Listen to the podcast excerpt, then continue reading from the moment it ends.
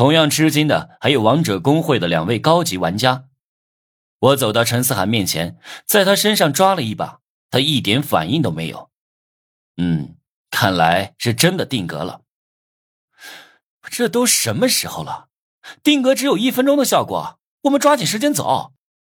崔贤对我翻白眼，陈思涵心里大惊，原来这个叫崔贤的也是游戏玩家，他真是太轻敌了。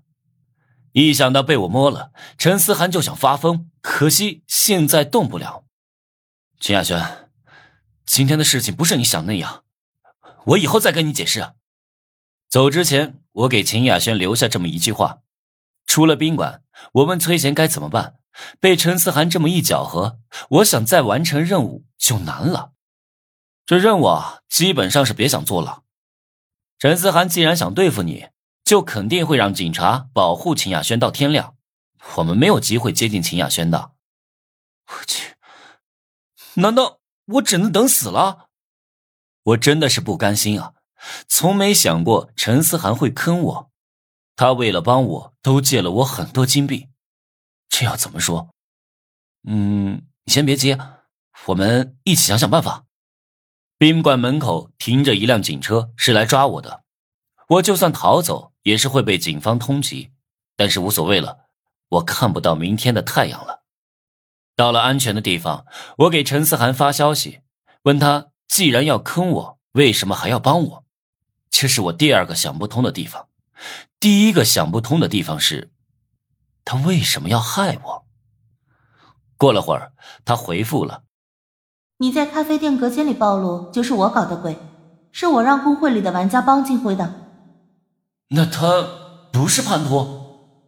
他的确是叛徒，但他以前欠过我一个人情，我能使唤他。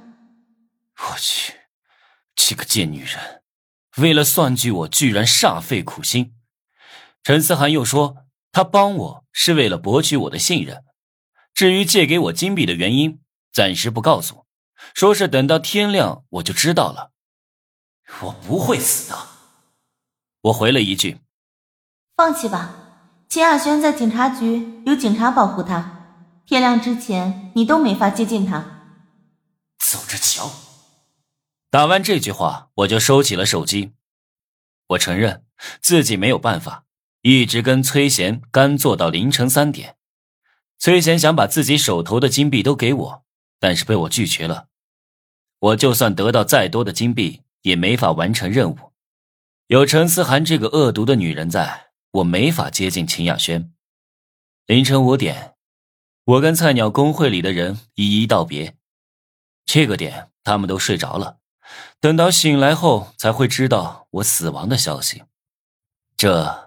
算是一个好的结局了。